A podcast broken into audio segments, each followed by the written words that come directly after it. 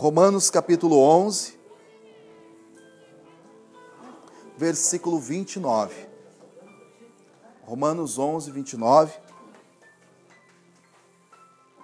Eu não quero tomar o tempo hoje, eu quero ser bastante bastante cirúrgico, né? Quero ser bastante específico e quero usar bem o tempo que eu tenho. Amém? Amém. Não quero segurar você muito tempo aqui.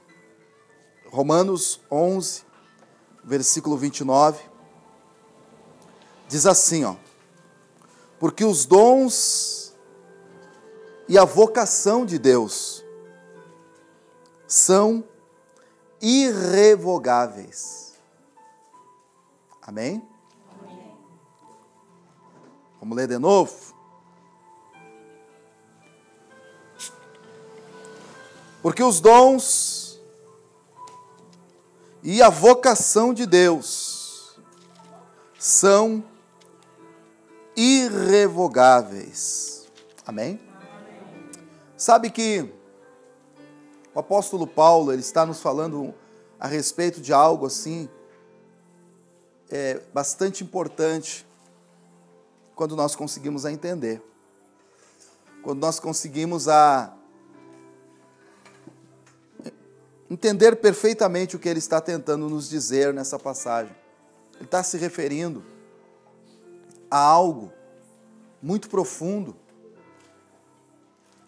e que Deus colocou em nós.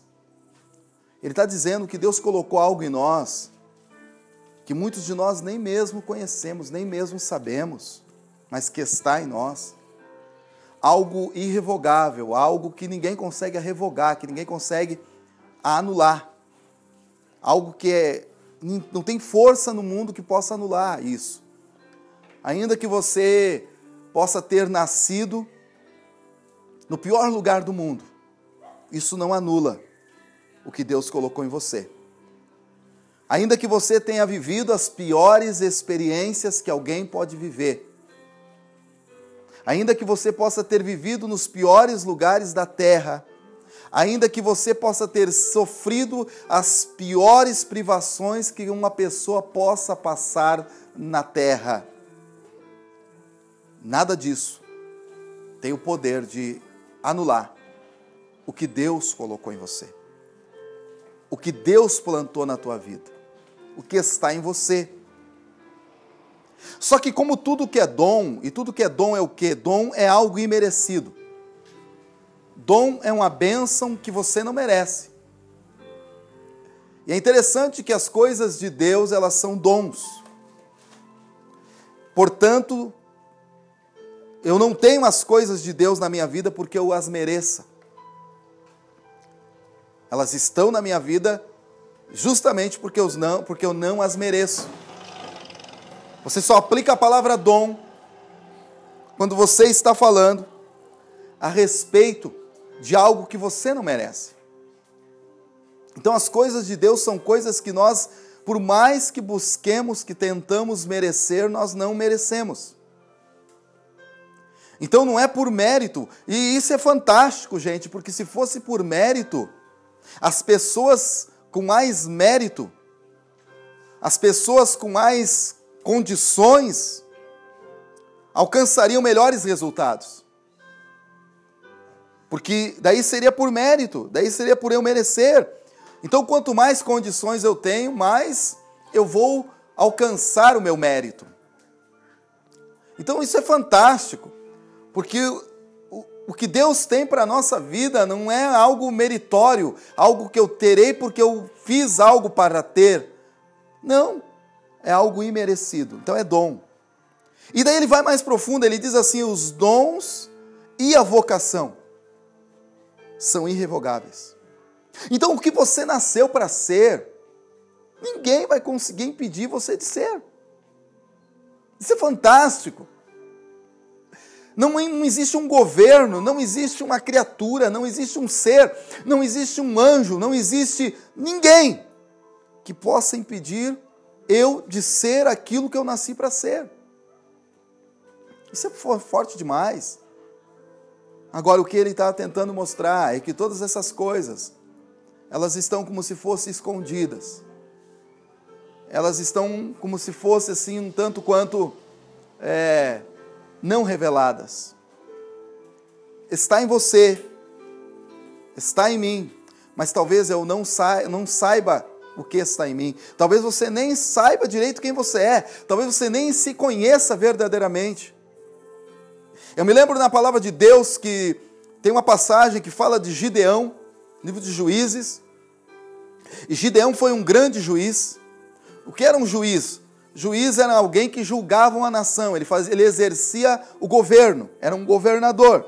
Então, Gideão foi um grande governador, mas na vida dele, ele viveu um tempo e um tempo que ele viveu foi um tempo em que havia uma perseguição dos filisteus. Na verdade, os filisteus sempre foram inimigos do povo de Deus. Na verdade, os filisteus sempre, de alguma maneira, confrontaram o povo de Deus. É dos filisteus que veio os gigantes. É dos filisteus que veio Golias, aquele gigante que enfrentou Davi, que perdeu a, a batalha para Davi, e por ter perdido a batalha para Davi, ele alavancou o crescimento de Davi, ele alavancou o fato de Davi se tornar um rei. Ei, presta atenção no que eu vou te dizer. Quando você enfrenta uma dificuldade, quando se levanta uma dificuldade na tua vida, talvez essa dificuldade, ou certamente essa dificuldade que se levantou na tua vida, esse empecilho que se levantou na tua vida, não se levantou para destruir você, pelo contrário, se levantou para revelar o que você é. Os problemas se revelam na nossa vida para mostrar quem nós somos. Quando um problema aparece na vida de alguém, não é que Deus está permitindo esse problema para dizer para você, não, você para aqui, você não vai conseguir a conquistar, você não vai conseguir a vencer, não, você tem que parar, não. Quando um problema aparece na frente de alguém que é de Deus, e Deus está na vida desse alguém, sabe qual é a voz que você vai ouvir Deus te dizer? Deus vai te dizer assim, ó, diga ao povo que marche. Não para, continua, acha uma saída. O problema é que a gente, às vezes, imagina que os problemas aparecem para tentar nos destruir. Quando um problema aparece na minha vida, eu então me mobilizo, eu então pego todas as minhas forças, eu então busco conhecimento, eu então vou até pessoas que de repente têm uma capacidade de me instruir, eu vou até alguém, eu busco melhorar, eu busco arranjar uma saída, eu busco encontrar uma saída. Vencedor não é aquele que não encontra obstáculos, vencedor é aquele que encontra saída para os obstáculos que ele encontra. Vencedor não é aquela pessoa que anda um caminho de vitória tranquilo. Me conta, me mostra qual o vencedor que venceu sem enfrentar grandes batalhas. Quem se tornou vencedor e não enfrentou batalhas. Olha quantas pessoas, os melhores vencedores são aquelas pessoas que sabem encarar as, as grandes batalhas de frente. Que sabem encarar os problemas de frente, e quando eles encontram um problema, eles dizem assim: não, calma aí, tem que ter uma saída, eu vou encontrar uma saída, eu vou achar uma saída. Aquela luta se levantou na vida de Gideão, e que coisa, né, gente? Aquela luta se levantou na vida dele, era um tempo tão difícil, mas tão difícil, que ele estava malhando trigo, e, e, e malhando trigo no lagar, ele estava fazendo um esforço sobre-humano para trabalhar, ele estava trabalhando além dos limites, mas ele estava trabalhando. Ele encontrou uma saída quando não conseguiu malhar o trigo no lugar certo, onde o trigo era, era, era, era, era malhado, era, era, era trabalhado. Ele não conseguiu trabalhar ali, então ele encontrou uma saída. A saída que ele encontrou não era mais inteligente, não era a melhor, era, era, talvez a mais difícil, era talvez a mais impossível de dar certo, mas mesmo assim ele disse: a única saída que eu encontrei, a única saída que eu encontrei, então é por essa saída que eu vou. A pessoa que ela entende que ela tem um desígnio de Deus dentro dela, que Deus colocou algo que está dentro de você, Deus colocou algo dentro de mim, dentro de nós, e essas duas coisas juntas, que é o quê? Que é o dom de Deus que está em nós e a vocação de Deus que está em nós, essas duas coisas combinadas, elas têm o poder de nos alavancar para o lugar, para a posição que nós nascemos para viver. Você nasceu para viver uma posição, sabia? Você nasceu para viver. Talvez você diga assim: poxa, por que, que na minha vida tudo acontece assim? Sabe por que acontece tudo assim na tua vida? Acontece tudo assim na tua vida, porque dentro de você existe um propósito. E deixa eu te falar uma coisa: o teu propósito é único. Deus colocou dentro de você algo forte, algo que é para ti, não é para outro, não. Não é para outro, por isso que as pessoas não sonham os teus sonhos. Pare dessa história de achar que as pessoas têm que sonhar o teu sonho. Pare de achar que você só vai dar certo se a pessoas te apoiando. Pare de achar que todo mundo tem que concordar com você. Talvez ninguém concorde com você, e sabe, ei, sabe por que, que ninguém concorda com você? Porque ninguém talvez tenha o mesmo desígnio que você. Só você tem esse desígnio. Então você não precisa da concordância dos outros para alcançar o teu desígnio. Você só precisa aprender a descobrir o que você é. Quem você é.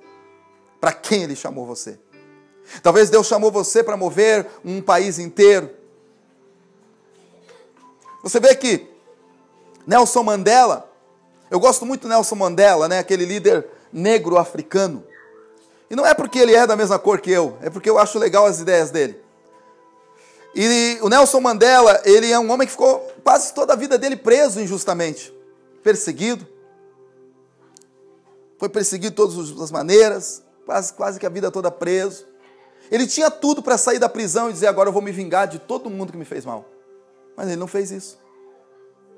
Quando ele sai da prisão, já velhinho, já tinha perdido o casamento, a esposa dele não aguentou esperar ele, casou de novo. Já tinha perdido quase tudo na vida. Ele sai de lá velhinho, perdeu tudo na vida, perdeu tudo, mas ele sai lá de dentro e não perdeu a essência, ele não perdeu o que ele era, ele não perdeu a vocação de Deus que estava dentro dele. O que, que ele faz? Ele sai lá de dentro e ele não deixa a amargura, ele não deixa aquela coisa ruim que ele tinha dentro dele, de sofrimento, fazer ele se tornar amargo e ruim. Não, ele sai de lá e diz: Eu vou mover essa nação para a maior mudança que essa nação já teve. Ele sai de lá e ele se torna presidente da África do Sul. Ele destrói, ele derruba o regime que colocou ele na cadeia.